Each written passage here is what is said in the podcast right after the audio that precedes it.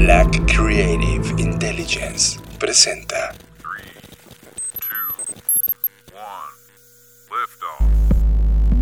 Escuchas. Escuchas. Escuchas un podcast de Dixo. Escuchas Creative Talks. Creative Talks. Creative Talks. El podcast donde hablamos de creatividad, Futuro. innovación, Medios. disrupción Y emprendimiento. con Fernanda Rocha y John Black. Por Dixo, La productora de podcast más importante de habla hispana. por Dixo.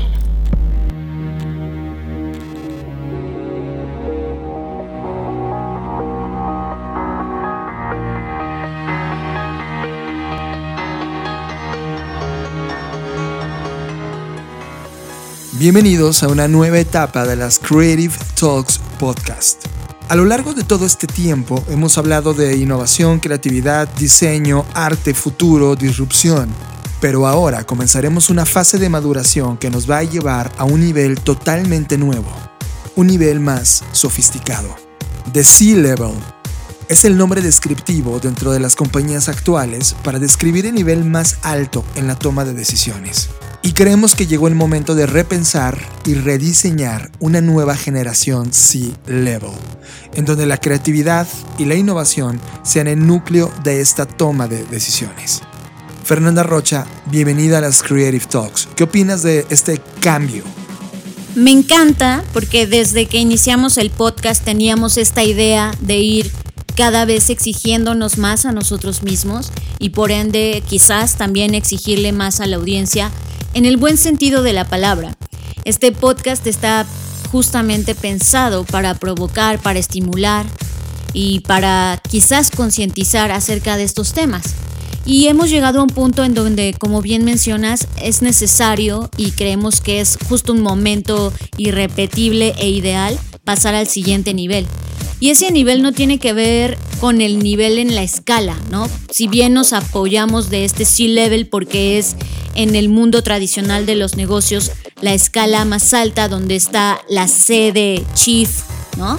Que nosotros queremos rediseñar eso y darle este peso sí de líderes y tomadores de decisiones, pero también jugando un poco con la C de creativity, ¿no? Porque al final del día de esto se trata.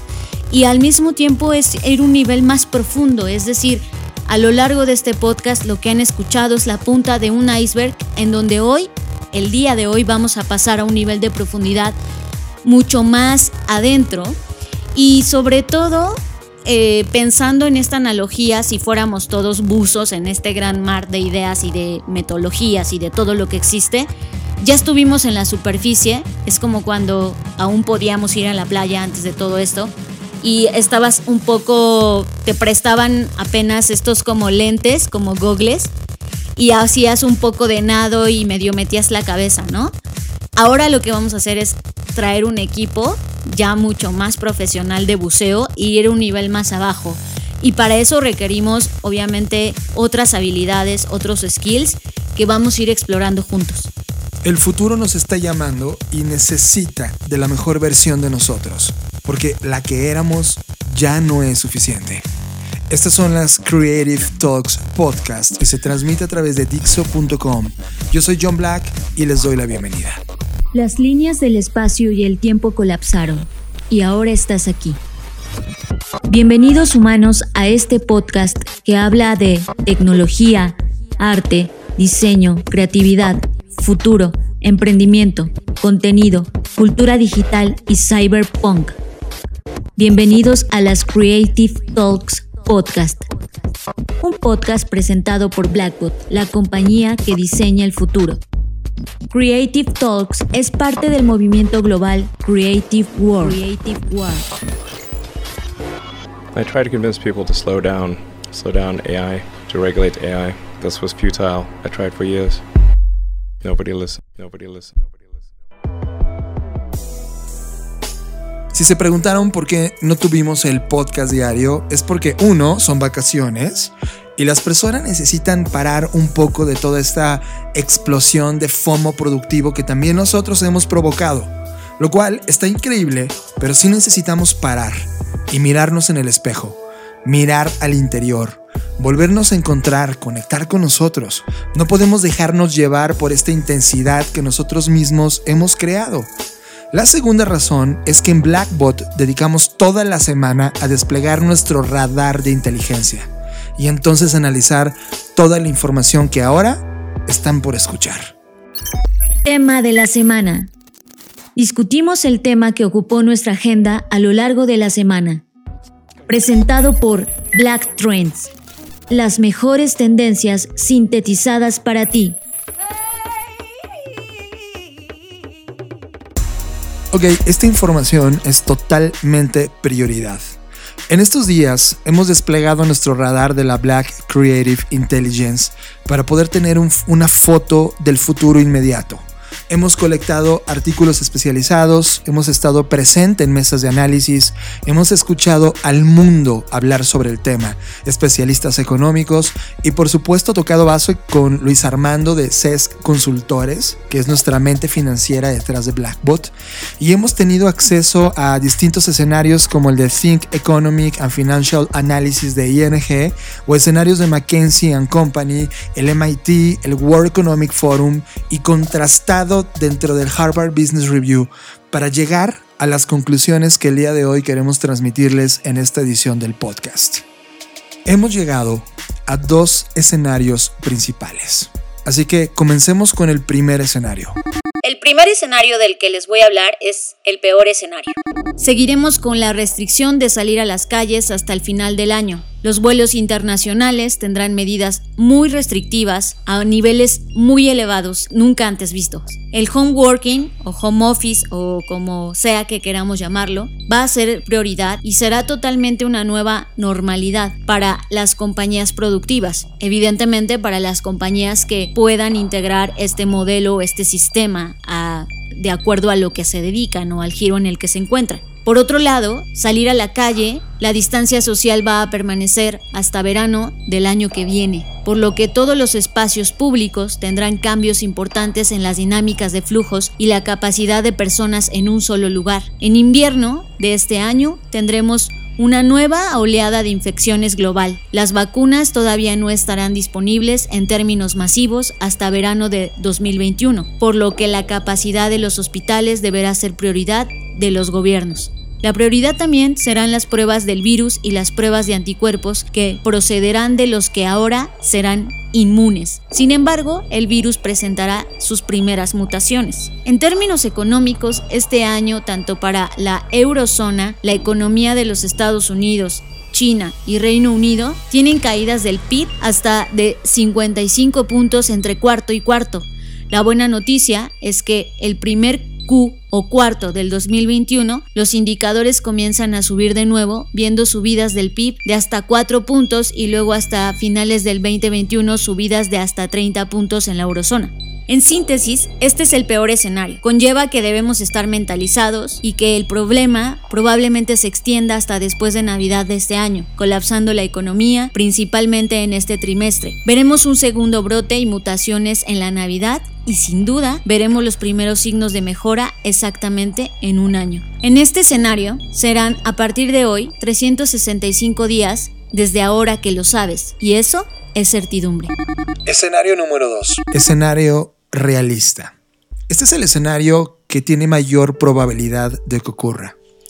Los países del mundo no soportarán la presión financiera de este trimestre ni tampoco la presión social, así que se va a reactivar las actividades fuera de casa a finales de este verano.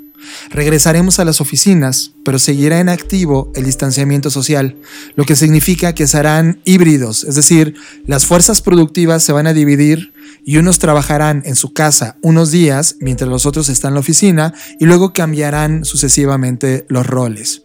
Eso creará una nueva política laboral y los escenarios restrictivos van a permanecer hasta Navidad del 2020. Los vuelos internacionales van a seguir con medidas restrictivas, cada vez con seguridad más alta. En Navidad del 2020 vendrá una nueva oleada, pero será mucho más manejable que la anterior. Países de primer mundo van a potenciar las pruebas, por lo que tendremos vacunas para Navidad del 2020, pero llegarán masivamente para abril-mayo del 2021. Los países que tomaron como prioridad mejorar, mejorar la infraestructura médica tendrán mayor conocimiento para cuidar a las personas en el segundo brote a finales de este año.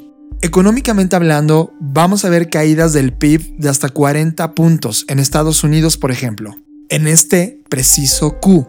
Sin embargo, la eurozona manejó muy bien esta crisis y solo va a llegar a menos 20 puntos del Producto Interno Bruto. Reino Unido va a tener caídas de máximo, máximo menos 35 puntos del Producto Interno Bruto. La economía que saldrá primero de todo esto va a ser China. Para 2021 vamos a ver por primera vez PIBs positivos. Sin embargo, va a tomar entre 2 y 4 años volver a recuperar los ritmos de crecimiento económico. En síntesis, en ambos escenarios que ahora ya conoces, la crisis será inminente. En ambos escenarios estamos por atravesar el trimestre más difícil de todo este evento. Vamos a salir a la calle nuevamente en verano. Tendremos otro evento manejable en Navidad. Pero 2021 va a comenzar realmente la recuperación. En todos los casos vemos recuperación del PIB por ahí del septiembre, octubre, noviembre de este año, del 2020. Luego en diciembre vemos otra caída absolutamente manejable. Pero 2021 comienza nuevamente la curva de recuperación real a crecer. Esto que acabas de escuchar no es para que tengas miedo, sino para que tengas certidumbre. Una de las grandes preguntas que la gente se plantea en la calle es, ¿cuánto va a durar esto? Nos habían dicho que un mes. Ten la noticia que esto va de 2 a 4 años. Este es el volumen completo de tiempo en lo que dura este evento. ¿Cuánto va a durar el encierro? hasta verano de este año y en el peor de los casos hasta Navidad de este año. ¿De qué tamaño será la crisis? Caídas de hasta 50 puntos del PIB son muy altas dependiendo de la región del planeta donde estés. ¿Cuándo veremos mejoras en la economía? Vamos a tener señales de mejoras en septiembre, octubre, noviembre de este mismo año, pero luego vamos a volver a caer en 2021. Eh, vamos a recuperar los ritmos por allí del segundo trimestre del 2021. ¿Qué significa para el empleo? No son buenas noticias. En tres semanas, por ejemplo, aquí en México, donde hacemos este podcast, se perdieron más de 346 mil empleos en tres semanas. La titular de la STPS informó que entre el 13 de marzo y el 6 de abril, ese fue el número de empleos que se cayó, 346 mil 878. Y todavía no hemos, no hemos pasado la contingencia más alta que son los siguientes tres meses. Eso es interesante de, de entender porque en términos de empleo, si viene una crisis. ¿Qué significa esto para el dólar? Vamos a tener máximos entre 27 y 29 pesos por dólar. Esto es para la gente que está en México y son 27 29 pesos por dólar. Ok. Esta es la foto en donde la alta probabilidad de lo que ocurra está pintado de esta manera. Hemos hecho este trabajo, Fer, con total seriedad y responsabilidad. Como bien mencionas, nuestro objetivo no es hacer que la gente entre en pánico, sino es apuntar hacia posibles escenarios del futuro. Y ahora que ustedes ya saben qué pasará o qué puede suceder en este año que nos vamos a enfrentar, la pregunta es, ¿cómo vamos a resolver este tema? ¿Qué les parece si hablamos de este tema y las ideas de resolución después de este break musical? Ustedes están escuchando las Creative Talk Podcast y por favor, todo lo que estás escuchando ahora, asúmelo con esta mentalidad de saber que sigue y resolverlo juntos. Música. Música. Llegó la hora de subirle al volumen. Música en las Creative Talks. I'll Soon Be With You nace a partir de la experiencia de haber conocido a quien ahora es mi esposa eh, y de lo que sucedió en esos dos años en los que estuvimos juntos eh, antes de casarnos. Eh, creo que la arquitectura musical me recuerda un poco a, a Lou Reed, con ahí algunos, sobre todo en el coro, con algunos momentos Pink Floyderos, pero bueno, evidentemente impregnados de esta vibra de la orquesta 24 cuadros, eh, como un solo de trombón, el acordeón, ¿no? lo llevamos como un lugar muy, muy personal, muy nuestro. Quería que fuera una canción, digo, dentro del catálogo de la orquesta se podría decir que es de las canciones más eh, suavecitas, fáciles de escuchar, menos clavadas, menos bizarras, pero tiene un, toque ahí de, de, melancolía que creo que a final de cuentas es un comentario pues en, eh, en general de lo que trata las relaciones, de lo que trata el amor. Siempre hay algo, siempre hay algo ahí un poco triste dentro de lo que es evidentemente muy feliz, ¿no? Sea porque se va a terminar en algún momento, sea porque la nostalgia es un eh, elemento intrínseco en todos nosotros, bueno, por lo menos en mí, ¿no? Eh, la verdad es que el resultado de la canción eh, no, en ningún momento se planeó como un sencillo. Cuando yo terminé de, de escribir la, la, maqueta, se la llevé al productor del disco, quien es Jerry Rosado. Jerry Rosado es quien era, bueno, es un personaje dentro del mundo de la música multifacético,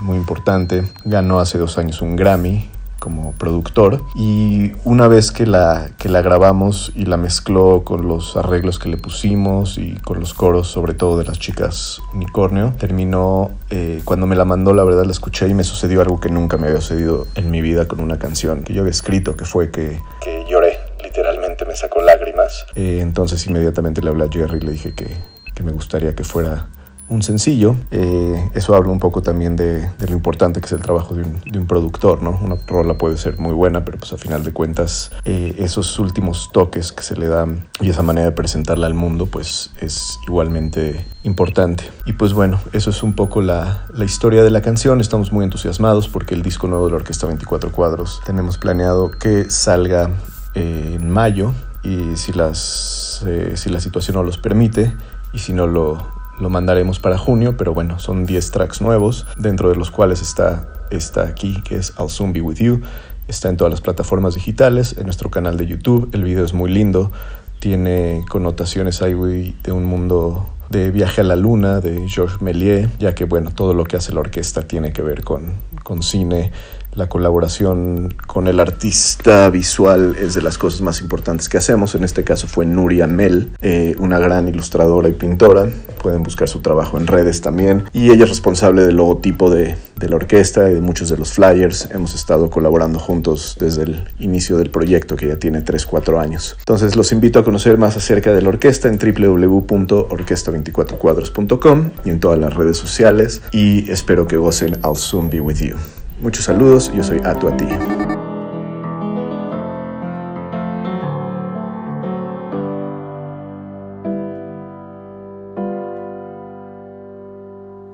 Could be outside watching movies till two, or stay up all night cooking rice or a soup. I'll hang my coat cause it's warm and it's June. Know it in my heart. I'll soon be with you. I don't know how, I just know it's true. The ghost of your smile haunts my house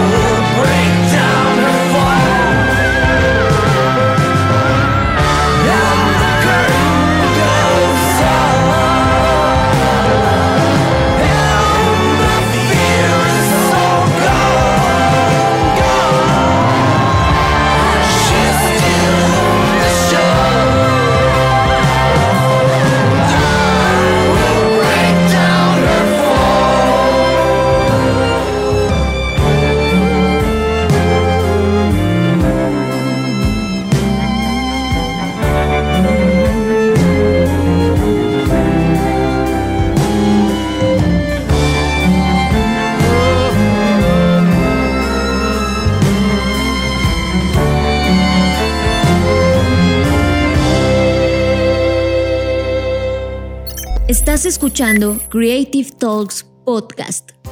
Regresamos a las Creative Talks Podcast. Estamos hablando de los escenarios de la vida que vamos a tener en los siguientes meses.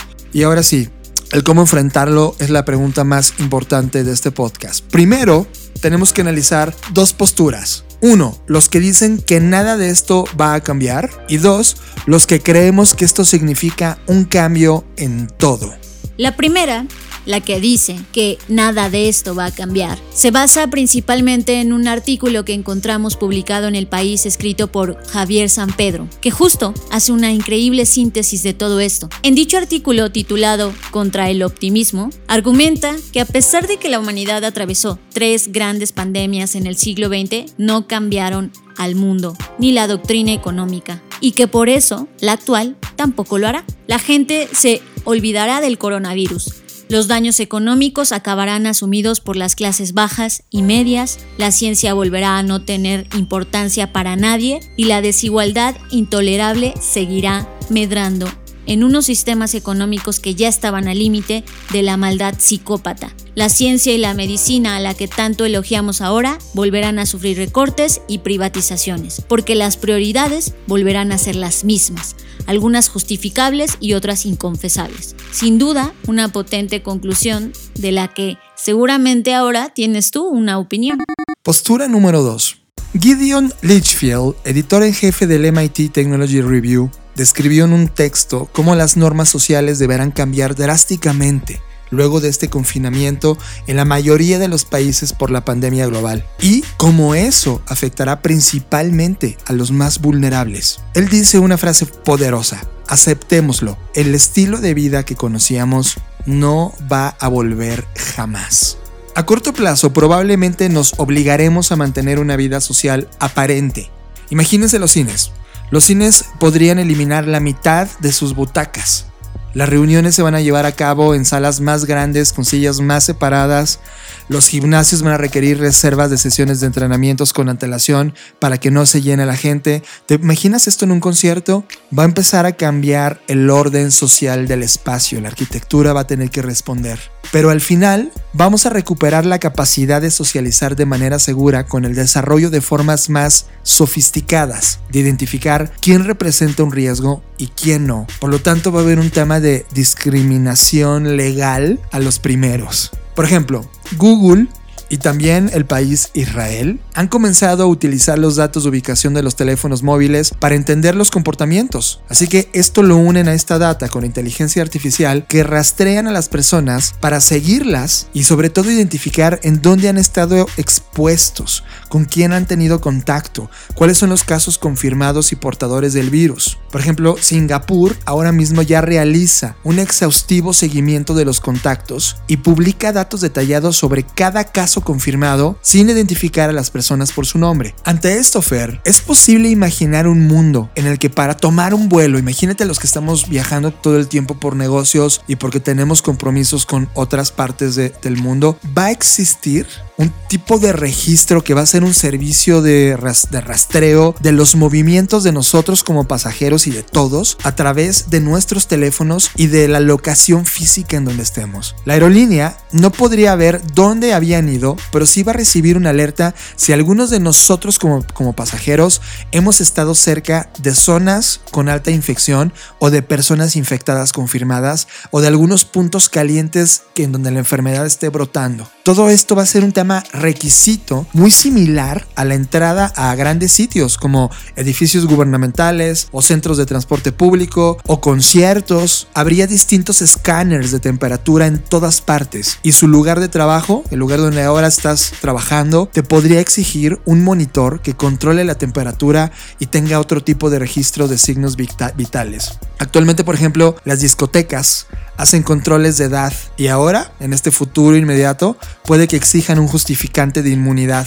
¿Te imaginas? Un tipo de tarjeta de identidad o algún tipo de verificación digital en donde a través del teléfono le puedas demostrar a la persona de la entrada que tú tuviste el virus y te recuperaste o que estás vacunado contra esta cepa o una nueva cepa de virus. En síntesis, la vigilancia intrusiva se considerará quizás un pequeño precio a pagar por la libertad básica de estar con otras personas. Como de costumbre, el costo real será asumido por los más pobres quizás o los más débiles, las personas con menos acceso a la sanidad y las que viven en áreas más propensas a enfermedades también serán excluidas, con mayor frecuencia de lugares y oportunidades abiertos para todos los demás. Los trabajadores autónomos, desde conductores hasta plomeros e instructores de yoga, verán que sus trabajos se precarizan aún más.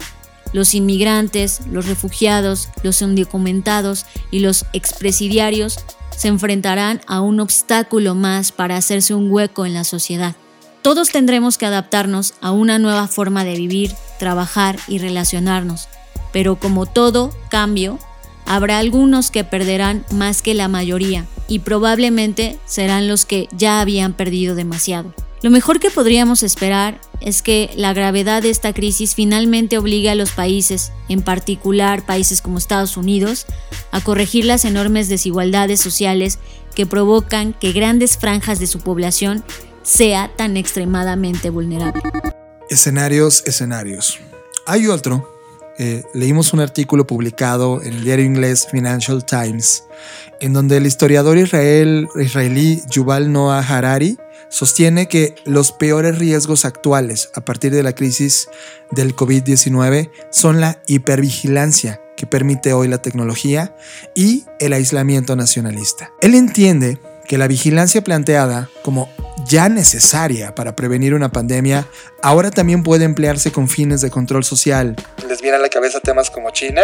Que llevan esta pérdida progresiva de las libertades fundamentales y que las decisiones que tomen los gobiernos y los pueblos que le van, a, le van a dar entrada a esta tecnología, de alguna manera van a determinar el futuro que tendremos, tanto en la economía como en la política, así como en los sistemas de salud y en la cultura. Por primera vez en la historia, los gobiernos van a tener la posibilidad tecnológica abierta de monitorear a toda la población al mismo tiempo y en tiempo real. Algo que jamás imaginó los temas de, inteligencia, por ejemplo, de la KGB. Hoy China demostró que puede a través de sus sensores omnipresentes y poderosos algoritmos monitorear a una población entera a través de los teléfonos móviles y las cámaras de reconocimiento facial. La pregunta aquí es, ¿cuál es el límite de ese acceso tan poderoso a la información personal que estamos a punto de ver cómo explota? Lo que Harari sostiene es que la tecnología de vigilancia masiva, que la verdad antes del día de hoy asustaba a todos, hoy podría ser de empleo regular y los gobiernos podrían saber qué cosas nos provocan lo que nos provocan, tristezas, alegrías, placer, hastío, interés, desinterés, lo cual toda esa data representa un poder inédito sobre las poblaciones humanas. Menciona explícitamente, en lugar de edificar regímenes de vigilancia, no es tarde para reconstruir la confianza del pueblo en la ciencia, las autoridades y los medios. El uso de la tecnología debe estar al servicio de empoderar a la ciudadanía. Dice, Estoy muy a favor de monitorear mi temperatura corporal y presión arterial, pero esos datos no deberían usarse para crear un gobierno todopoderoso, sino que debería permitirme tomar decisiones personales mejor informadas y también debería hacer que el gobierno dé cuenta de estas decisiones. Si yo pudiera rastrear mi condición médica las 24 horas del día, aprendería no solo si me he convertido en un peligro para la salud de las otras personas, sino también saber qué hábitos pueden contribuir a mi salud. Necesitamos un espíritu de cooperación y confianza, así como de total disposición internacional para producir y distribuir equipamiento médico. Es preciso humanizar las industrias comprometidas con el bien común. Y al final de este artículo dice lo siguiente. La humanidad necesita tomar una decisión. ¿Recorreremos el camino de la desunión o adoptaremos el camino de la solidaridad global? Si elegimos la desunión, esto no solo prolongará la crisis, sino que probablemente dará lugar a catástrofes aún peores en el futuro. Si elegimos la solidaridad global, será una victoria no solo contra el coronavirus, sino contra todas las futuras epidemias y crisis que podrían asaltar a la humanidad en el siglo XXI. ¿Qué opinas, Fer? son, son dos caminos interesantes. Un camino que afirma que nada de esto va, a ocurrir, que la humanidad no va a aprender, que el capitalismo va a seguir vivo.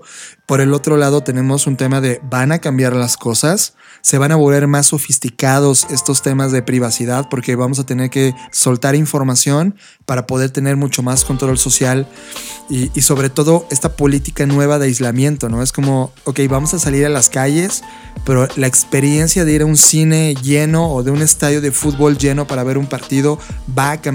¿Tú qué opinas de estos cambios radicales inmediatos en la, en la forma en cómo nos comportamos como sociedad? Mira, por un lado, mmm, me emociona que las personas estemos tan atentas a esto.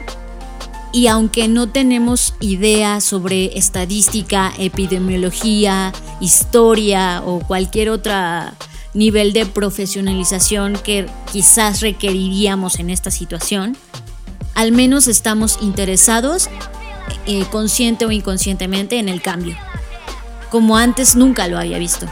Y siempre ha habido gente interesada en el cambio, pero creo que ahora todos estamos ya sea preocupados, entusiasmados, observando el cambio. Y eso es lo que me parece enriquecedor de ambos escenarios, incluso del que dice que no va a cambiar nada. Esa teoría de que no va a cambiar nada me parece un poco nula desde mi punto de vista porque queramos o no queramos, todo está cambiando todo el tiempo. Nada permanece inmóvil, nada permanece estático. Entonces, por esa razón, no puedo creer que no vaya a pasar nada. Lo que tampoco puedo creer es un nuevo escenario 100% optimista donde esto sea un tipo de despertar y digamos todos un día en la mañana, wow, voy a cambiar mi forma de consumo, voy a cambiar la forma en la que trato a mis empleados, voy a cambiar, no va a pasar tampoco así. Simplemente porque el cambio es progresivo, no ocurre de la noche a la mañana, no es un milagro. Porque si así lo fuera, un día después de habernos enterados todos de que había una pandemia global, hubiéramos actuado. Pero no es así. El cambio es algo que ocurre de manera transitoria, de manera progresiva. Y eso es lo que yo sí creo que va a pasar. No vamos a cambiar de la noche a la mañana, no todos vamos a cambiar, porque ojo, no todos estamos en posibilidades de cambiar. Y eso es algo bien importante, porque el poder cambiar es un privilegio también. Porque el poder cambiar significa que puedas tener la panza llena de comida, un lugar donde estar y entonces sí preocuparte por lo que viene. Pero la gente que no tiene hoy en día un plato en la mesa, con qué alimentarse, con qué alimentar a su familia, no puede darse el lujo de pensar en el cambio. Y por esa razón creo que no todos vamos a cambiar. Entonces, esto es como nos hace más responsables, así como hay toda una teoría económica y filosófica sobre cómo y por qué los países deben tener un grueso de la población productivamente económica, eh, eh, eh, activa, exacto. Yo creo que ahora necesitamos que un grueso de la población esté creativamente activa. Eso es lo que yo creo. Entonces, de, manera en que de encontremos formas creativas y formas diferentes o innovadoras de generar el cambio y de surfear el cambio, de administrar el cambio, entonces vamos a poder provocar un cambio progresivo y empujar a la siguiente generación y sostener a la que ya pasó. Creo que eso es lo que nos toca. Lamentable sí que siempre a los puntos medios, a las clases medias, nos toca cargar con la responsabilidad de los que están arriba y los que están abajo. Eso es lamentable. Pero ya estamos ahí, ya estamos inmersos en esta situación, no estamos, eh, nadie nos dio la posibilidad de elegir de quieres sufrir la pandemia o no, ya está aquí y entonces tenemos que sortear y aprender a vivir con eso. Para mí es como, eh, haciendo una analogía o una referencia, es como cuando alguien se rompe un brazo. Ahora mismo tenemos un brazo roto y es, tú sabes que ese brazo roto te va a obligar a ti, por ejemplo, si te quiebras el brazo derecho y eres diestro, quién sabe cómo, pero te va a obligar a que aprendas a hacer cosas con la mano izquierda, a escribir con la mano izquierda. Y cuando intentes hacer cosas con tu brazo roto, que es el brazo derecho en este ejemplo, te va a doler. Es como, ay, no, no me acordaba que no me podía mover, ¿no? Y, y ese brazo necesita tiempo para recuperarse. No, porque si tú te quitas el yeso y andas de aquí para allá, pues entonces el brazo no, no sana y no, no solda, como dicen los adultos, ¿no? Y como te decían cuando eras niño de no te va a soldar el brazo. E- Sí. Eso es lo mismo que pasa. Entonces creo que hoy mismo tenemos un brazo roto y tenemos que aprender a vivir con eso, desarrollar ha- habilidades de, nuestros otro, o de nuestro otro brazo. Aquí entiéndase como, ok, no tenía estas habilidades, voy a intentar desarrollarlas. Ok, no puedo desarrollarlas, voy a intentar juntarme con las personas que sí las tienen, hacer equipo.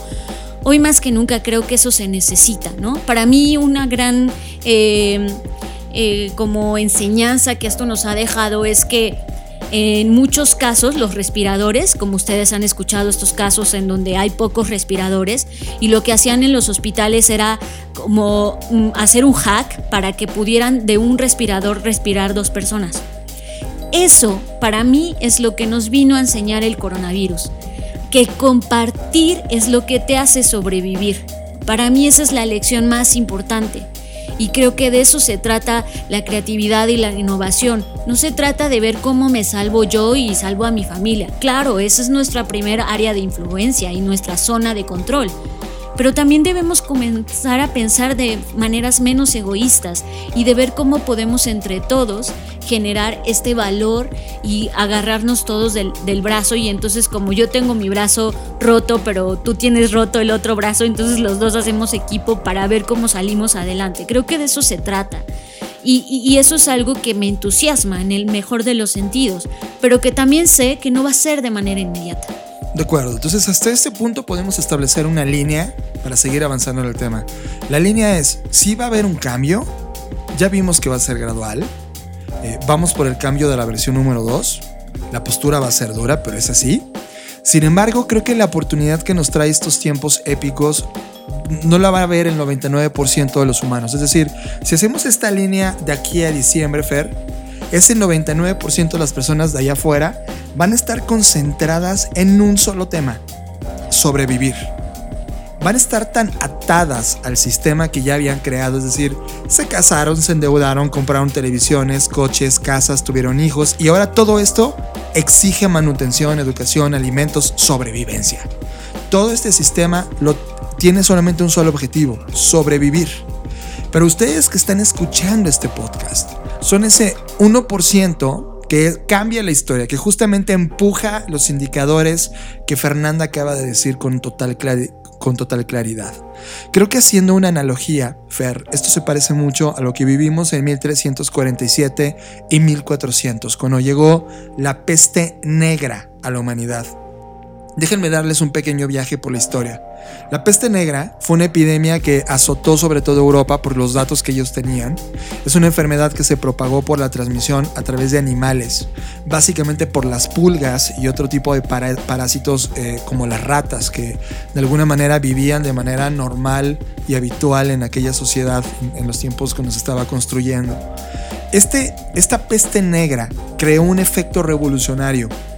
Eh, es decir, invirtió la relación de tierra-trabajo en el pensamiento social. Toda esta evolución social y demográfica derivó en el renacimiento, que fue un periodo que brilló especialmente por el auge creativo de la sociedad, por el auge de expresión artística basada en el mecenazgo. Y hoy podemos ver el efecto del renacimiento. La sociedad se fue eh, en un contexto en donde la depresión y la tristeza, así como la desesperación económica, eran los miedos más fuertes de incertidumbre que estaba generalizado en ese momento en la sociedad. Y fue a partir de ese estímulo que nació una clase creativa que comenzó a empujar los indicadores. Creo que estamos viviendo exactamente la misma relación de la peste negra, solo que en ese momento la peste negra se llevó una tercera parte de- del mundo que conocíamos, murió una tercera parte de los humanos. Hoy no estamos en esos niveles de muertes, pero sí estamos en esos mismos niveles de efecto. De tal manera que yo no sé cómo lo ves tú, Fer, pero creo que veo definitivamente un renacimiento en este mundo que nos está tocando diseñar. Estás escuchando Creative Talks Podcast. Fernanda Rocha, estos días que no hemos estado haciendo el podcast todos los días, nos hemos puesto a crear un playbook que está en una versión de borrador ahora mismo, pero que encierra en ese playbook cuáles son los puntos relevantes que cualquier persona, tú o yo, que lideramos nuestra propia vida o lideramos compañías, tendríamos que tener en nuestra agenda para comenzar a trabajar en estos temas y comenzar a innovar en las cosas que estamos metidos hoy para poder pasar esta ola donde necesitamos tener una genética renacentista. Así que, ¿qué te parece si lo hacemos punto por punto? De acuerdo. Eh, antes de iniciar, quisiera mencionar que cada uno de estos puntos eh, va a tener a su vez puntos de acción, porque por eso es un playbook, es algo que puedes accionar de manera inmediata para comenzar, como bien mencionaba John, a reconstruir, a rediseñar lo que veníamos haciendo. Porque algo que, que debe quedar claro no es que el coronavirus vino a descomponer todo. Ya había cosas que venías haciendo mal, que veníamos haciendo mal. Y obviamente al estar bajo la lupa de esta pandemia, lo único que hace es acrecentar o resaltar estos problemas. Pero hay que reconocer que había cosas que ya estaban mal desde antes de la llegada del coronavirus. Me gusta lo que dices porque muchas de las compañías se van a justificar diciendo, inclusive países, ¿eh? gobiernos de países diciendo, no, pues íbamos increíble, pero llegó el coronavirus y lo echó a perder todo. No es cierto. Sí, se va a convertir en el nuevo pretexto de por qué llegaste tarde porque había tráfico, ahora es porque hay coronavirus, ¿no? Sí, exacto. O sea, como, y eso tampoco debe ocurrirnos, porque entonces no, de nueva cuenta volvemos a esa normalidad que fue la que nos trajo acá. Así es, y creo que eso es lo que justamente necesitamos erradicar. Entonces, primer tema. ¿Te parece bien hablar de cultura digital? Muy bien. Ok, dentro de este playbook, el primer tema es cultura digital. ¿Qué tiene que ver con cultura digital? No se trata de tener internet y una computadora. Nada que ver. Es cómo utilizamos ese internet y esa computadora. Porque el tema, por ejemplo, hoy de, de, poder conectar a través de plataformas digitales y crear un modelo de negocio dentro de las plataformas y saber manejar correctamente el social media y entender todo el ecosistema de herramientas que hay en Internet, la verdad, había pasado de buenas noches y es algo que lleva más de 25 años evolucionando en paralelo. Y no es posible que el día de hoy la cultura digital la hayas desconocido y hoy la tengas que conocer a fuerza, porque como no estás en la oficina, ahora sí comienzas a ver a estas herramientas. La cultura digital debe ser tema prioritario en tu compañía y en tu vida. El segundo punto es educación. Y educación se refiere a muchas cosas, pero puntualmente en una situación como la que hoy estamos viviendo que nos ha reflejado que los modelos educativos están caducos, cosa que ya sabíamos y que ya sabíamos antes del coronavirus, pero que solo esto lo vino a resaltar. Eh, hemos visto las primeras respuestas de las instituciones educativas en donde muchas de ellas no tenían una plataforma digital a través de la cual educar y tuvieron o se vieron en la necesidad de, de, aprenderla, de implementarla en pocos días y en poco tiempo y todos aquellos esfuerzos que no quisieron hacer en muchos años tuvieron que hacerlos de, una, de un solo tajo por esta necesidad de seguir en comunicación. Esto que tiene que ver con, con una persona que tiene un negocio que al igual que los modelos educativos han cambiado y tienen que cambiar, también la filosofía de cómo ve la educación la compañía debe cambiar. Hoy en día hay datos que dicen que incluso el 60% de la fuerza de, de, trabajo de una empresa no está capacitada y no, no, no se capacita constantemente porque la propia empresa lo prohíbe o no lo promueve o lo impide, simplemente. Y hoy en día esto nos demuestra que, que al contrario, que entre mejor y más capacitados estén todos tus empleados, tus colaboradores, mejor van a poder reaccionar a este tipo de, de sucesos, porque una cosa es clara, esto, esto es un caso fortuito, pero no estamos exentos de que suceda, nos ha tocado en México con, con sismos, con otros fenómenos que están fuera de nuestro alcance y que necesitan que la gente tenga ciertas herramientas, ciertas habilidades que hay que promover.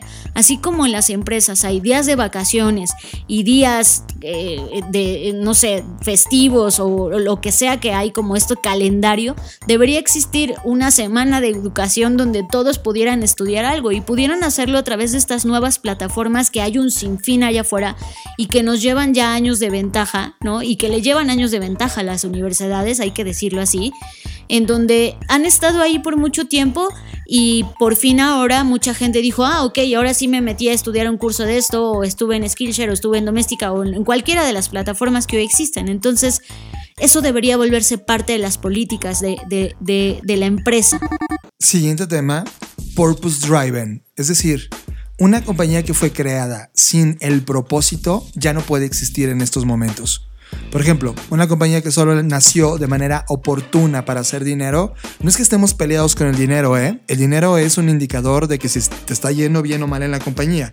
Es un, es un indicador financiero.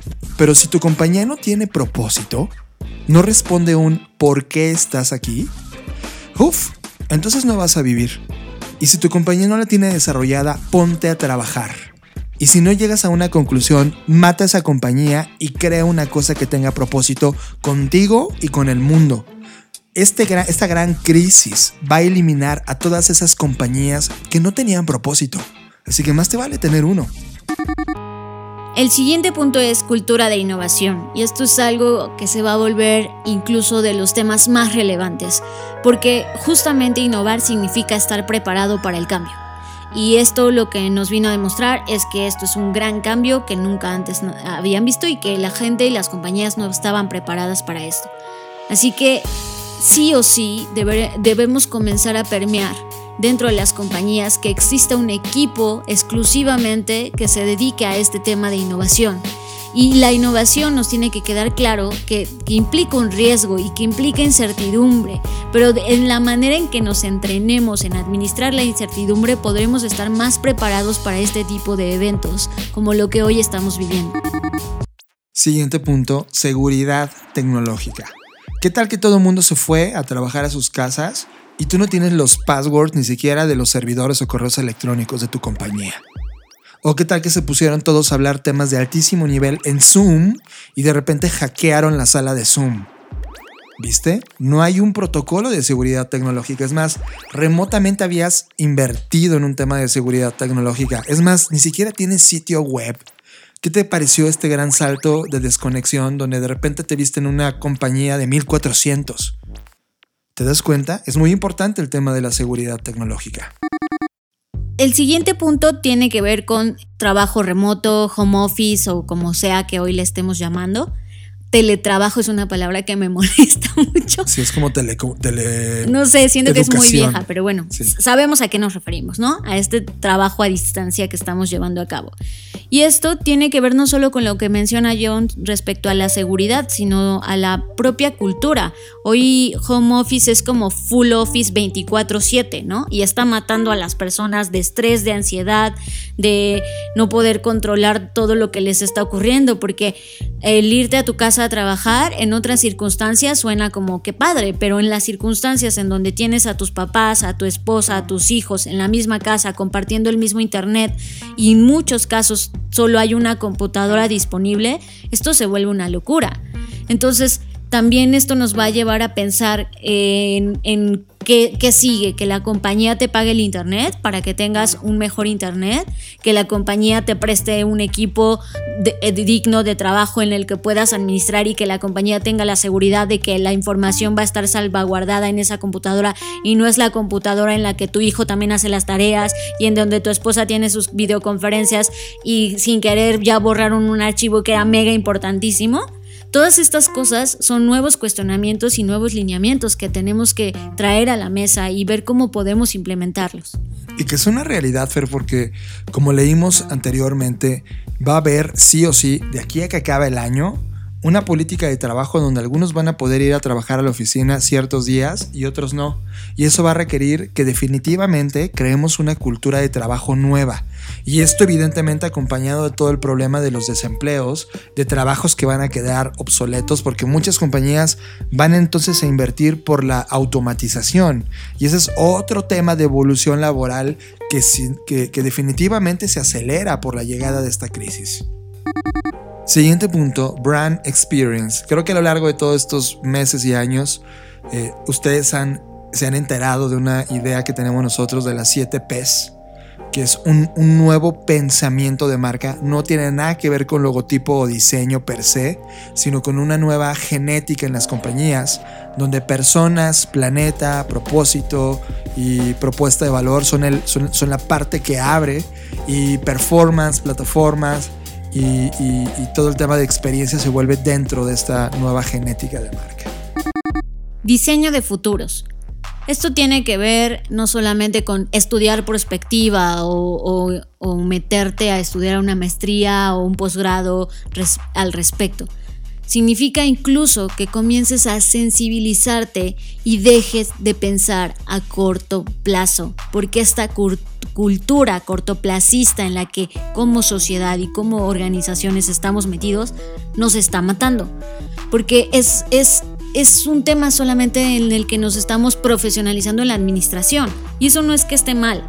Pero si no volteamos a ver los posibles escenarios que se nos pueden venir encima en los siguientes 10 años, pues entonces nunca vamos a poder realmente estar preparados o anticiparnos a estos sucesos. Siempre vamos a estar reaccionando. Si eso lo comparamos con una analogía de una ola, siempre nos va a estar estallando la ola en la cara y nunca vamos a poder disfrutar o el surfear estos, estos momentos, siempre lo vamos a padecer. Y esto es importante. No digo que, esté mal estudiar, claro que si puedes estudiar perspectivas, que mejor, pero empieza con el simple hecho de pensar en el futuro. Ese es el primer paso que hay que dar todos. Hablar del futuro, pensar en el futuro y crear distintos escenarios para estar preparados para estos momentos. Siguiente punto, economía de plataforma.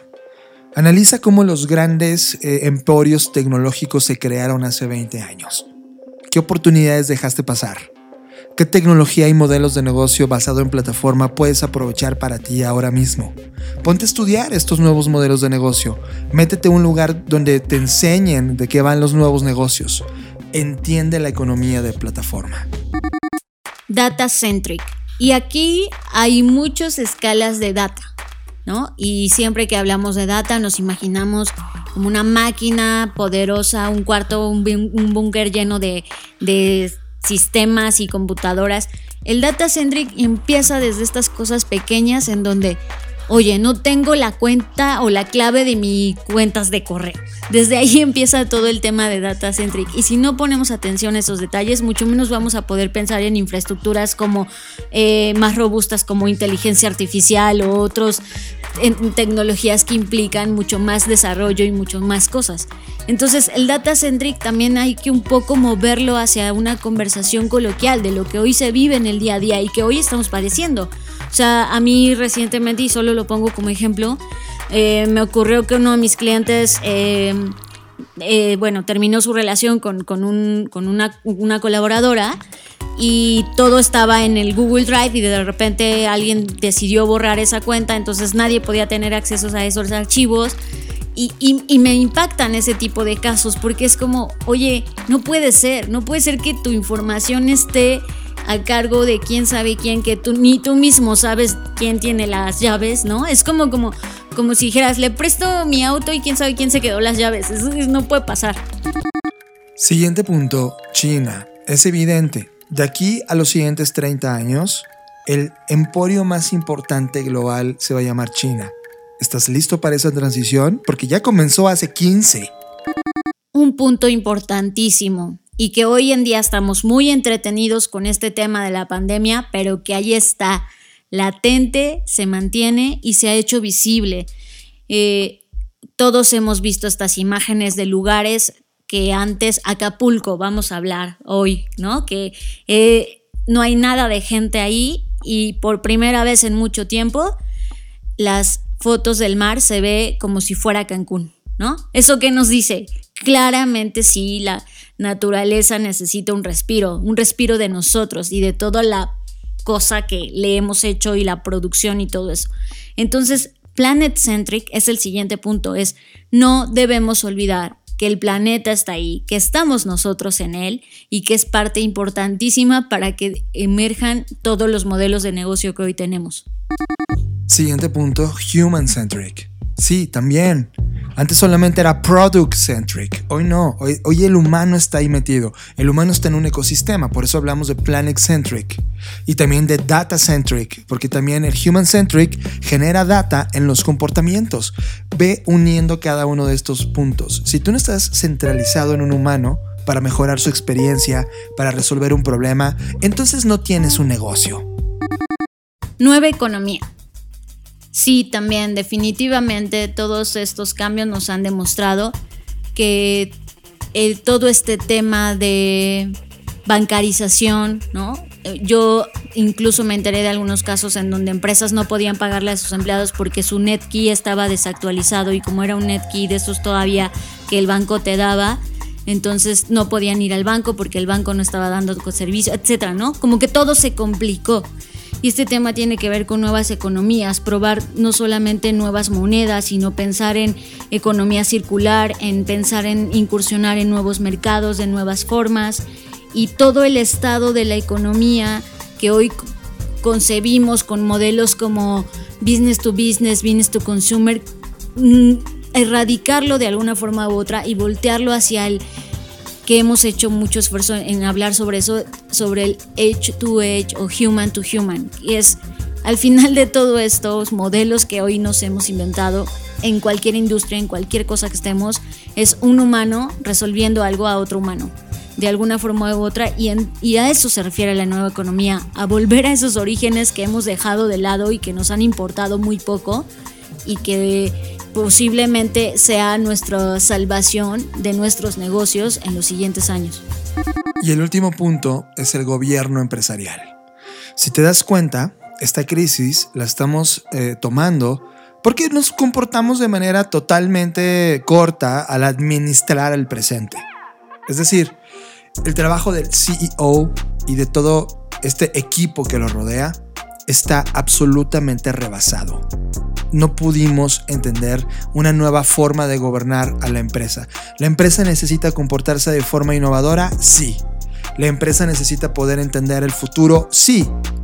Entonces, ¿qué tipo de nuevos jugadores entran en esta nueva arquitectura empresarial?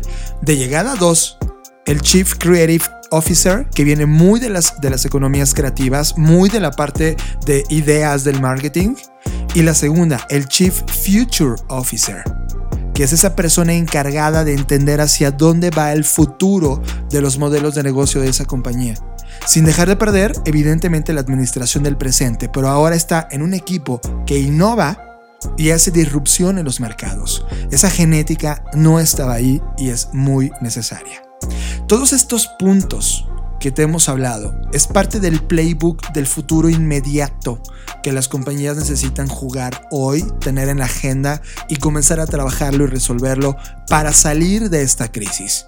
Ahora mismo estamos en Blackbot haciéndolo, está en una fase de, borrador, estamos profundizando, pero ya se los compartiremos en todas las vías que como siempre en Blackbot hemos encontrado para dárselas. Sigue a Fernanda Rocha en sus redes sociales, Twitter, Fernanda Roche. Instagram, soy Fernanda Roche. Sigue a John Black en sus redes sociales. Twitter, Jonathan Álvarez. Instagram, Jonathan Álvarez. Libros. Somos adictos a los libros y te traemos la reseña de lo que estamos leyendo actualmente. Libros es presentado por Katana, el primer Creative Planner para mentes creativas. Fernanda Rocha, en mi timeline de Facebook apareció un post de Javier Espinosa, que le mandamos un gran abrazo, en donde mencionaba lo siguiente. Marzo nos lanzó el mensaje error 404. Ya sabes, este mensaje que te manda cada vez que no funciona algo porque estás navegando mal o no encontró algo. Simplemente no cargó la página. No pudimos seguir avanzando y tuvimos que parar. Así que el equipo de Javier Espinosa y él diseñaron el proyecto Error 404, un manual de supervivencia Verne, que es un playbook que contiene una serie de actividades rápidas, divertidas, creativas, ideales para alimentar tu mente, tu espíritu y corazón. La verdad es que a mí me llamó la atención porque está increíblemente diseñado y les mandé un mensaje por correo electrónico al correo de abril.eiberne.mx y me lo mandaron y me encantó. Así que le pedí a Javier que nos pudiera platicar un poco de este proyecto y esto fue lo que nos dijo. Hey cabrón, desde hace rato que te debía este, este audio y, y este audio en dos sentidos. Primero, de agradecerte cabrón, por ahí hay un podcast que subiste en el que eh, habla sobre tu, tu, estado de, de, ánimo, de cómo te sientes y, y verga, ese día que yo te escuchaba dije, también me siento así, ¿no? También extraño estar ahí eh, eh, y, sentí bien conectar como en esa vulnerabilidad. Ese día fue cagado, pero me ayudaste muchísimo, así que Gracias, loco. Esa, esa te la debía desde hace rato. Y, y el otro, pues contarte, ahora sí, de, Error 404. Hace unas semanas, cuando, cuando arranca todo este, este desmadre, creo que al igual que todos, se, se vino como una ola de, de, incertidumbre, de duda. Y, a la par de eso también se vino algo muy cagado que es como un rush fuertísimo de, de, que todo el mundo ya está haciendo algo y, y, un chingo de iniciativas y y muchas agencias y muchas consultorías haciendo webinars, ¿no? Y, y, y, de repente como en este acelere, junto con todo el equipo, de repente era como, verga, ¿qué, qué, qué vamos a hacer nosotros, no? Pues, ¿qué nos toca hacer? Y en este espacio, como que de, de, de repente entendimos el mensaje, güey. El mensaje de estar, el, el mensaje de, de, no, no correr, de no, no querernos subir a esta ola, de, de no, no, no, dejar pasar la oportunidad que, que, que, la vida nos estaba dando de estar, nada más. Y, y, desde, este senti desde, desde ese sentimiento, eh, con todo el equipo, nos dimos cuenta que, que, que se venían días de, de, una batalla en primera persona, ¿no? de una batalla de, de uno a uno, de una batalla que, que, que exigía entrar a terrenos, a un hoyo negro, güey, donde muy pocas personas estamos acostumbrados o queremos entrar, ¿no? Que es nuestra mente, nuestra emoción, ¿no? Este, este hoyo negro. Así que decidimos parar, güey.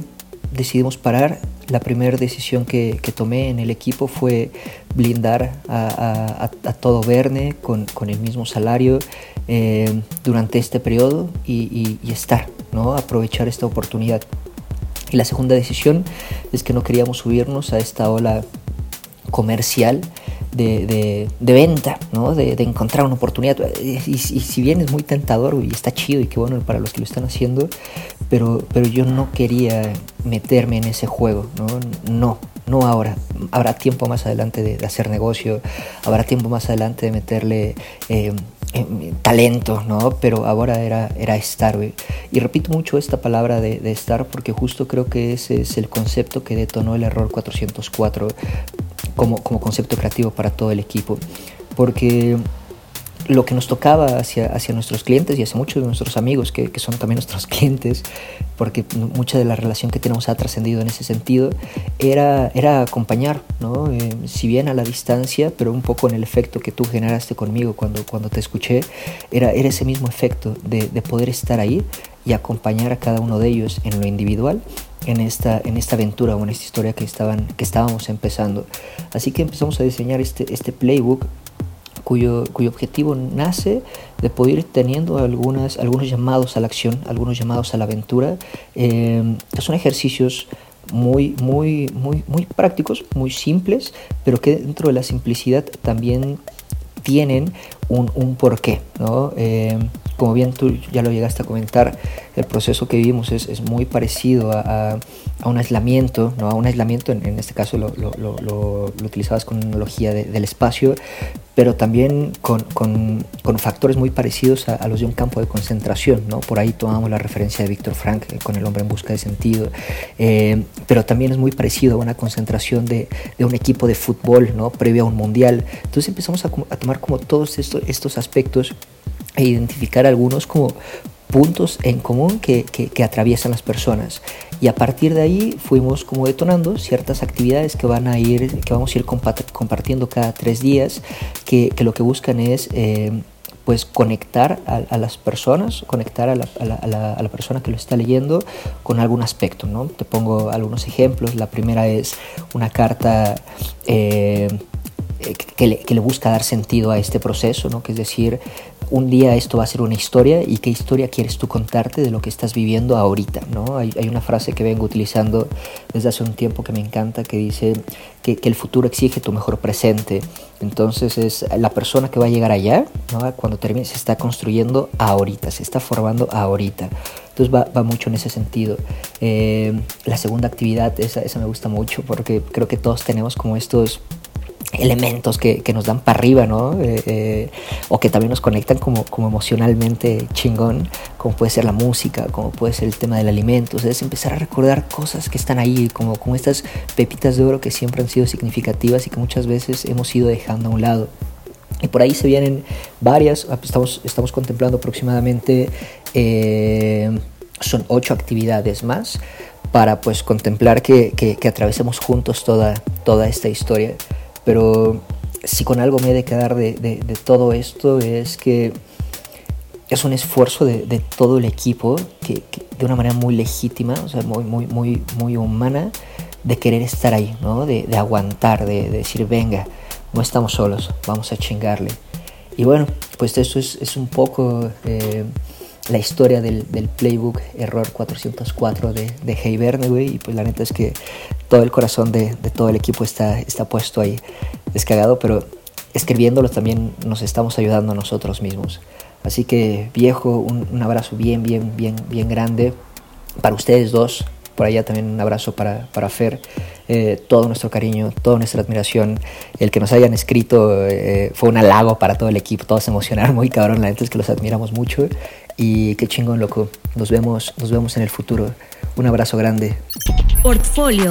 Artistas visuales, plásticos, digitales, sonoros y multimedia que nos volaron la cabeza. Portfolio. Portfolio en las Creative Talks Podcast. Presentado por Blacknote, el primer sketchbook para mentes que cambiarán al mundo. Esta vez tenemos un portafolio increíble. Es el proyecto de Soyun An, espero estarlo diciendo bien.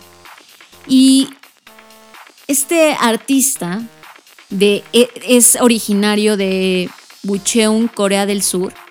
Está impresionante lo que hace porque él pinta sus obras a través de Google Maps, así como lo oye. Él comenzó, uh, la razón por la que lo encontré es porque hace pinturas de Durango, sí, Durango, México. Él nunca ha estado en Durango, pero a través de Google Maps visita Durango y entonces toma estos eh, retratos de la ciudad y las convierte en arte. Trabaja mediante distintas técnicas y su Instagram está lleno de estos ejemplos. Lo pueden encontrar como S Sohart, S-S-O-H-A-R-T. Está increíble. Y él menciona lo siguiente, pinto para expresar emociones que no pueden explicarse con palabras. Cuando me volví inestable, encontré un lugar más cálido y tranquilo y me sentí más estable. En un día soleado camino al azar. A veces encuentro un rincón de interés, a diferencia del paisaje abarrotado que me rodea. Siento que estoy solo en otro espacio. Dejé de caminar por un rato y vi el paisaje. El color del espacio calentado por la luz del sol era tan hermoso porque era un paisaje natural. Los lugares tranquilos, bajo la cálida luz del sol, son los temas de las pinturas de Sohyun An. Aunque la mayoría de los lugares son áreas públicas como estaciones, cafeterías, tiendas, rara vez se encuentran seres humanos. Incluso si las personas aparecen en escena, pareciera que no están, no sirven como criaturas vivientes, sino más bien como una existencia similar a un objeto, como si intentaran ilustrar una, un gran concepto de un todo, como si fueran un objeto más dentro de eso que él logra plasmar. Se siente relajante y reconfortante ver sus pinturas. Es como un pedazo de tranquilidad lejos de las ciudades abarrotadas. Las escenas están situadas en el límite entre lo urbano y lo rural y logra capturar la esencia del paisaje natural en el sentido del sentimiento, pero ocurre de una manera interesante en objetos cotidianos que le recuerdan a la ciudad urbana. En la utopía de este artista, todos podemos encontrar nuestra propia paz y estado mental.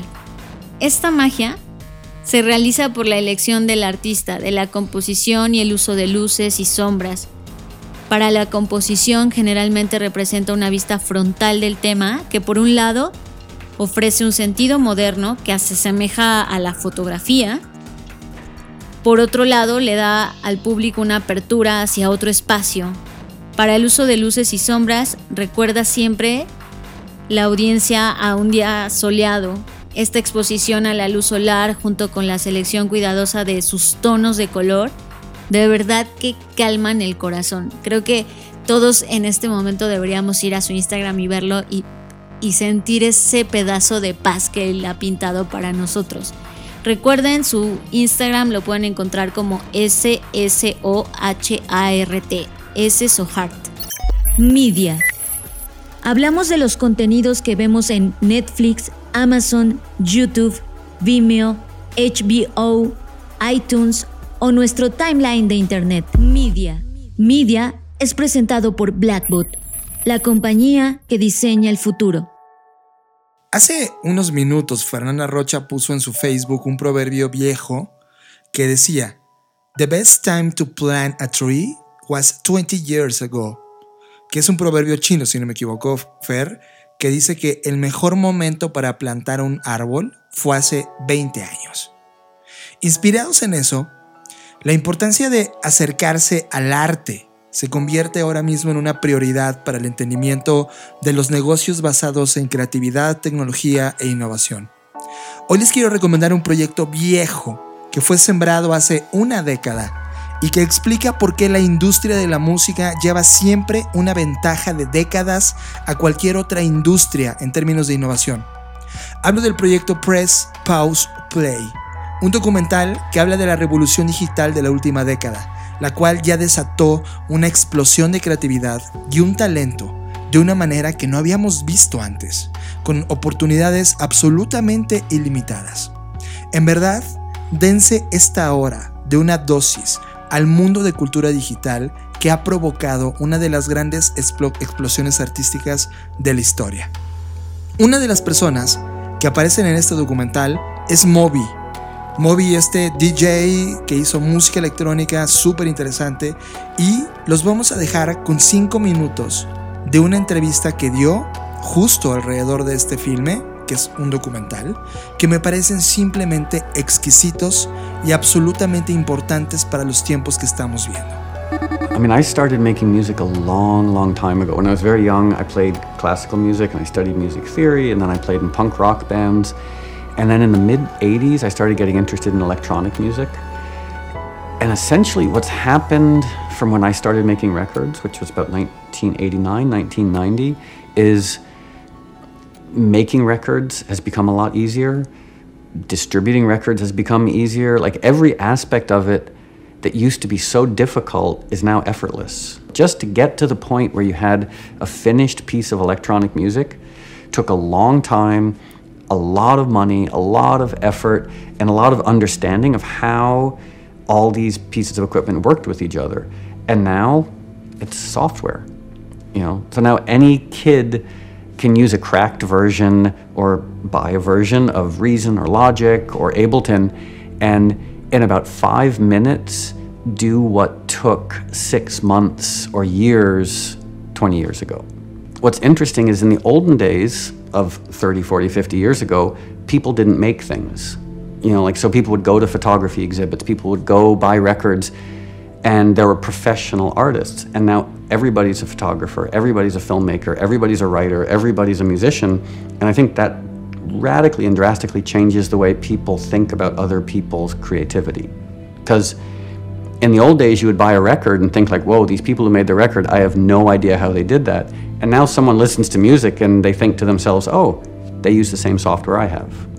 And so it, it almost makes people focus more on the art as opposed to the artist and the means and the ways in which it's produced, which I personally think is quite healthy. Well, it's almost I think that in a way, culturally, and this is potentially dangerous, is we're sacrificing rare creativity that has depth for ubiquitous creativity that's very shallow. You know, like letters versus emails. You know, a letter was rare, but people would tend to write quite a lot. Emails are ubiquitous and they tend to just be 10, 20 words. Um, it's the same thing with like a piece of music 30 years ago. Someone might work on it for six months and really struggle, and it was rare and perhaps had depth. Whereas now, someone can make an okay sounding piece of music in 30 minutes and might not have as much depth. Because if you can make something that's pretty good with not a lot of effort, it's hard to push yourself to make something great. In the last 10 or 12 or 15 years, I've had so many conversations with people in the music business about what's going, like the digital revolution. And all the conversations, I just sit back and listen. And for the most part, people just talk about like how to new digital delivery streams or proprietary this or ways of increasing revenue streams. And when everyone talks about the future of the record company, they talk about the delivery vehicles or new marketing strategies. I've never once heard anyone in the music business talk about the future of the music business being making better records. No one has ever mentioned that. Everyone talks about the digital side of it. And I was like, why don't you sign interesting artists and have them make nice music? And when I've mentioned that to people in the record business, they just look confused. Because for the longest time, it almost like the record companies wanted to fool the public. And it was all about smoke and mirrors and deceit and getting people to buy CDs that were really bad. And so I feel like a lot of the content providers feel like they have to fool people into spending money for content. At the end of the day, make a beautiful movie, make a write a beautiful book, make a great record, and people are probably willing to pay for it. They might not be willing to make the musician rich and worth $500 million, but people in general, I think, are willing to pay for art and culture that they truly love. It doesn't matter how it's delivered, it doesn't matter how it's marketed, it doesn't matter how it's sold. It just matters how that art or music affects the person who's experiencing it. It to me, understanding or trying to make a living out of monetizing digital creativity is like building a hotel on quicksand. You know, like no matter what you do, the base is always going to be changing. And so every aspect of the digital revolution, the way that art is produced, the way it's consumed, the way it's sold, the way it's carried, the, every aspect of it changes every six months. Personally, I think one thing that's quite interesting is 10, 20, 30 years ago, record companies signed artists who looked and sounded like everything that was on the radio or on MTV. And they didn't care if the artist could play an instrument, they didn't care if the artist was smart, they didn't care if the artist had integrity or could play live. And now the audience is deciding what they want in musicians. And I think there's a real return to a musician standing on stage, pouring their heart out and connecting with an audience. And so I think that live music isn't necessarily growing to become this huge money making industry where musicians are going to get rich from it, but I think a lot of musicians are now increasingly compelled to figure out how to stand on stage and connect with an audience. Whereas before, the connection was playing the one hit single that the audience might have heard on the radio, and now the connection has to be a lot more genuine and I think a lot more human in a way. I was having a conversation about six or seven years ago with Paul Frank, the which I didn't actually know there was a Paul Frank. I thought it was like a made up name, but there was actually a guy, Paul Frank. And he and I were talking, and he said something that was so smart. And to me, this is the future of creative expression. He said that when he started Paul Frank, they only had one idea, which was make stuff for your friends. You know, so that's if I had one piece of advice for myself and for anybody, make stuff for your friends. Like if you're a musician and you're making music and you don't like it and your friends don't like it, no one's going to like it. So focus on the simple and it increases the chances that good things might follow. Somos adictos a las tendencias. Las compañías nos pagan por obtenerlas. Así que nos preguntamos, ¿por qué no compartirlas con ustedes también?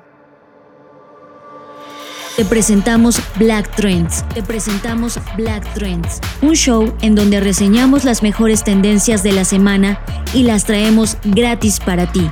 Disponible en YouTube, Vimeo y blackbot.rocks.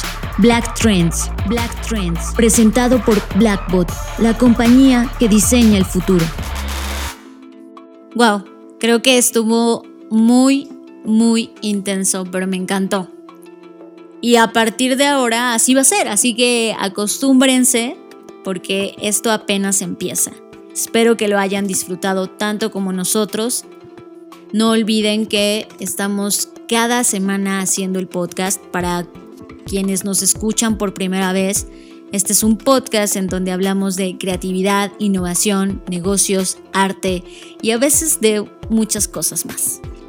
Yo soy Fernanda Rocha, me pueden encontrar en redes sociales como arroba Fernanda Roche y a Blackbot lo encuentran como arroba Blackbot Rocks en todas las plataformas, en LinkedIn, en YouTube. Por favor, suscríbanse a nuestro canal. Estamos poniendo casi cada semana los videos del FBS Event. Eh, tenemos Black Trends también ahí. Eh, nos pueden seguir en Instagram, en Facebook, en Twitter. Eh, hacemos todo lo posible para ofrecer contenido distinto en cada una de nuestras plataformas. Coincido contigo, Fer, fue muy intenso, inclusive grabar este podcast fue intensísimo. Llevamos la discusión a niveles eh, tremendamente complejos, pero ahora ya tienes una perspectiva de qué va, qué va a pasar exactamente en los siguientes meses. Creo que tener certidumbre de esta claridad te ayuda a tomar decisiones, en lo que siempre hacemos en Blackbot. A eso nos, nos dedicamos, a poder entender qué sigue. Ahora que lo sabes, toma las mejores decisiones. Y sí, a partir de esto se va a tratar estas Creative Talks. Vamos a llevar a ese nivel, vamos a llevar a ese nivel de sofisticación la conversación, porque definitivamente estoy convencido que el futuro nos está llamando y requiere que seamos una mejor versión. Yo soy John Black, me pueden encontrar en Instagram y en Twitter como arroba Jonathan Álvarez. Y por supuesto, estoy en mi correo electrónico y en todas las plataformas de Blackboot Rocks fue todo un placer. Y antes de despedirnos, los queremos dejar con un video que, la verdad no tengo nada que contar de él. Mejor quiero dejar en la voz del creador qué es lo que exactamente estaba buscando. Y por favor disfrútenlo. Nos vemos en el futuro. Hola a todos. Fabián Noyola por acá. Hoy tengo un mensaje que quiero compartirte. Un mensaje muy necesario en medio del pánico y del caos que estamos viviendo. Estamos saturados por malas noticias, cifras, advertencias, mensajes políticos, incertidumbre. Estamos alimentando nuestras mentes de toda esta información negativa y eso no está bien. Creemos que hace falta mensajes positivos, mensajes que puedan dar esperanza. Y es que también existe un lado positivo de lo que estamos viviendo y depende de nosotros el cómo lo aprovechamos. Espero que disfrutes mucho este mensaje, que fue creado con mucho cariño y que reúne los pensamientos e ideas de muchísimas personas que nos están ayudando a mantener la esperanza en tiempos tan difíciles. Vivimos tiempos difíciles. Sí, existe el miedo. Existe el aislamiento. Y es que sí, sí hay enfermedad. Incluso hay muerte. Pero dicen, dicen que después de algunas semanas de tranquilidad, el cielo vuelve a ser azul y el mundo recupera sus colores. Dicen que en el mundo, después de tantos años de ruido, puedes escuchar a las aves cantar de nuevo. Dicen también que la capa de ozono está regresando a su estado original. Dicen que incluso la naturaleza comienza a tomar de nuevo las calles, que el agua no había sido tan cristalina en décadas Dicen que las mascotas nunca habían sido tan felices. Dicen que también dejó de haber familias de desconocidos. Dicen que hay personas aprendiendo, dedicando tiempo a aquello que los hace sonreír. Dicen que las personas se están preguntando qué es lo que realmente importa. Dicen que incluso que durante esta pausa las personas están encontrando su propósito. Dicen que en todo el mundo las personas colaboran para crear un mundo mejor.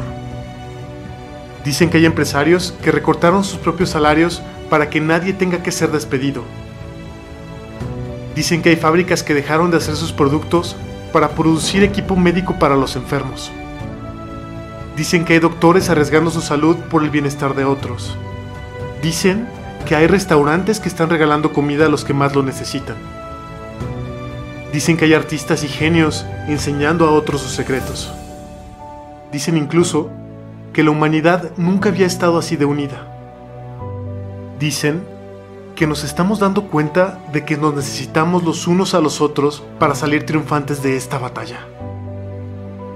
Alrededor del mundo, las personas no pierden la esperanza.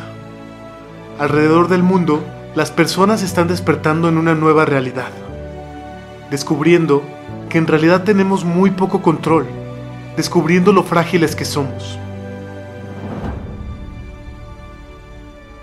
Y recuerda que, aunque existe el miedo, no tenemos que afrontarlo solos. Aunque existe el aislamiento, no tiene por qué haber soledad. Aunque existe enfermedad, hay personas valientes luchando por sobrevivir. Aunque exista la muerte, podemos hacer que el amor renazca.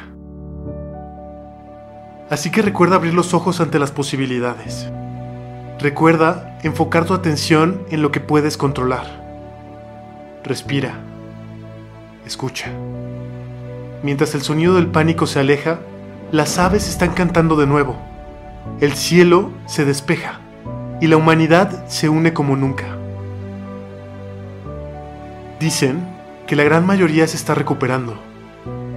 Dicen que sanar es posible. Dicen que no regresaremos a la normalidad, porque el mundo requiere una mejor versión de nosotros. Dicen que no regresaremos a la normalidad porque la normalidad era el problema. Dicen que juntos somos más fuertes.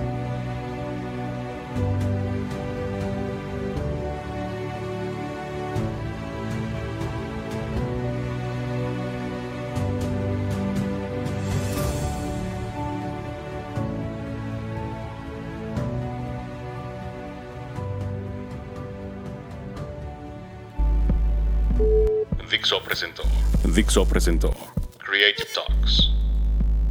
el podcast en donde hablamos de creatividad, innovación, medios, disrupción y emprendimiento. Con Fernanda Rocha y John Black. Por Dixo, La productora de podcast más importante de habla hispana. Nos escuchamos en el futuro.